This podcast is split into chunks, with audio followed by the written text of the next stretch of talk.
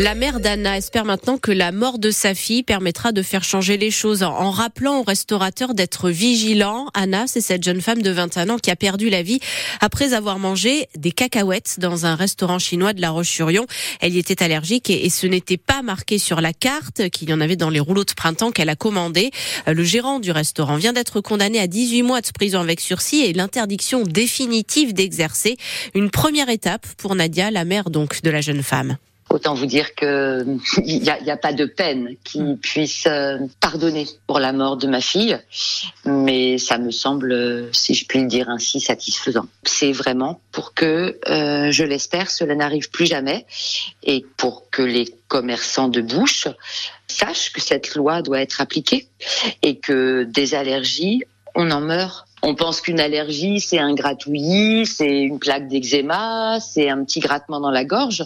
Preuve en est que non, on en meurt. Alors il y aura jamais d'apaisement, jamais.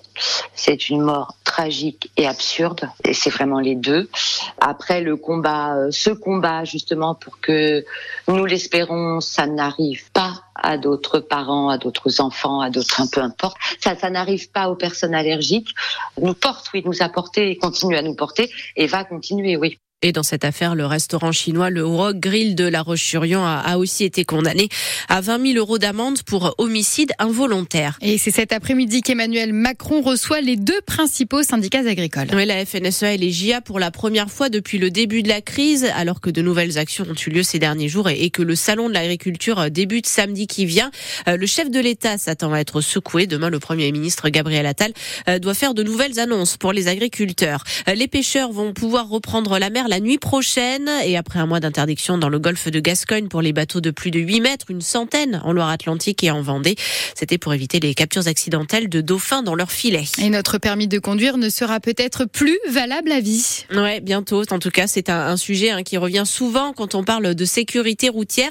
Euh, un projet de loi européen porté par une députée écologiste française doit être voté mercredi de la semaine prochaine. Ce qu'il prévoit, c'est une visite médicale obligatoire tous les 15 ans pour continuer d'avoir le droit de conduire, soit Zigbourg. Une visite médicale pour démontrer l'aptitude du conducteur à prendre le volant à travers différents examens. La vue, l'ouïe et les réflexes. Plusieurs de nos voisins le font déjà. Les Pays-Bas, par exemple, demandent aux plus de 75 ans de se faire contrôler tous les 5 ans, quand l'Italie, elle, exige que ce soit le cas des 50 ans. Chez nous, en France, l'obligation existe, mais uniquement pour certaines professions, les chauffeurs de taxi, de bus ou de poids lourds. Là, la mesure serait étendue à tout le monde, avec pour objectif de lutter contre les accidents qui ont fait plus de 20 000 morts en 2022 sur les routes européennes et de viser zéro personne tuée à l'horizon 2050. Mais le texte est loin de faire l'unanimité. Les associations, dont 40 millions d'automobilistes, dénoncent la remise en question d'un principe fondamental, indispensable au quotidien. La Ligue de défense des conducteurs a quant à elle lancé une pétition qui a déjà récolté plus de 400 000 signatures. Et si l'obligation de passer une visite médicale tous les 15 ans pour conserver son permis de conduire est votée au niveau européen la semaine prochaine, elle devrait, elle devrait être transposée par les États membres, dont la France, dans leur droit national euh, d'ici 2026-2027. Euh, des chiens de chasse se sont encore une fois retrouvés tout au fond d'une carrière euh, en Vendée, à Saint-Hilaire-le-Vouy, c'est près de Chantonnay. Il s'était déjà passé la même chose fin janvier.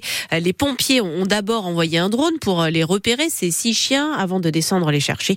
Ils vont bien. À Nantes, les facteurs reprennent le travail. Oui, ils lèvent le blocage de la plateforme de distribution du centre-ville après avoir obtenu l'embauche de deux personnes supplémentaires, donc en plus des renforts qui déjà été annoncé et, des avancées aussi pour les remplaçants qui auront des vélos et le droit de manger à la cantine le midi. Euh, ce sont finalement 87 classes qui devraient fermer à la rentrée prochaine en Loire-Atlantique pour 39 ouvertures en maternelle et en primaire. L'inspection d'académie explique que c'est lié à la baisse du nombre d'élèves. Ils seront près de 1500 de moins euh, en septembre prochain. Réponse du syndicat de la FSU en moyenne, ça ne fait que deux élèves de moins par école. Une vente aux enchères exceptionnelle a lieu aujourd'hui et demain à l'hôtel des ventes de Nantes. Des objets et des souvenirs de la famille Corvisart qui compte parmi ses aïeux euh, les médecins personnels de Napoléon Ier et Napoléon III. On va voir ça avec notre invité dans quelques instants à 8h15. Et nous serons d'ailleurs, Marion, avec le commissaire priseur de cette vente. Euh, le voilier qui s'est échoué il y a 10 jours sur la grande plage de Saint-Nazaire est enlevé ce matin. C'était en fait le seul bateau qui était encore amarré à Port-Désiré. Tous les autres étaient à l'hivernage. Et quand la tempête Carlotta est passée, eh bien, il s'est détaché avant de s'abîmer contre des rochers et de terminer sur la plage. Depuis, le propriétaire est aux abonnés absents et le grand port doit avancer les frais pour faire enlever l'épave. Donc, ce matin, Hélène Roussel. Seul sur le sable, sa coque éventrée dans l'eau, le Luciole est devenu ces derniers jours l'attraction numéro un sur la grande plage. Le voilier en pleine tempête a tapé sur les rochers et est donc venu s'échouer ici, à deux pas du Sami, le monument américain, un trou béant à tribord. Le matériel, en priorité le moteur hors-bord, a été récupéré par les bénévoles de la société nautique et le carburant a été tout de suite prélevé par les pompiers. Le mât, lui, avait déjà cassé lors d'une précédente tempête et le propriétaire, depuis tout ce temps, aux abonnés absents. Le grand port l'a mise en demeure, mais il ne peut pas attendre éternellement et il a fallu trancher. Que faire de cette épave?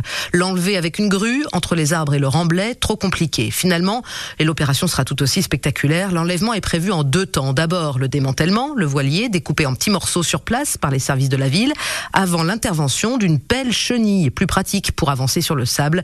Le voilier façon puzzle terminera au recyclage avant midi. Le voilier donc euh, échoué depuis dix jours sur la grande plage de Saint-Nazaire. Euh, le foot et l'Olympique de Marseille qui change d'entraîneur. L'Italien Gennaro Gattuso euh, paye la défaite à Brest et la neuvième place au classement de la Ligue 1. Il est remplacé par Jean-Louis Gasset, l'ancien sélectionneur de la Coupe d'Ivoire, lui-même remplacé pendant la Coupe d'Afrique des Nations par le Nantais Emers Faye. Le Hand et les Nantais qui jouent leur deuxième match du tour principal de la Ligue européenne ce soir. Après leur victoire à Hanovre en Allemagne, ils reçoivent les Polonais du Gornik Jabze. C'est à 20h45 à la H Arena. Il reste encore quelques places.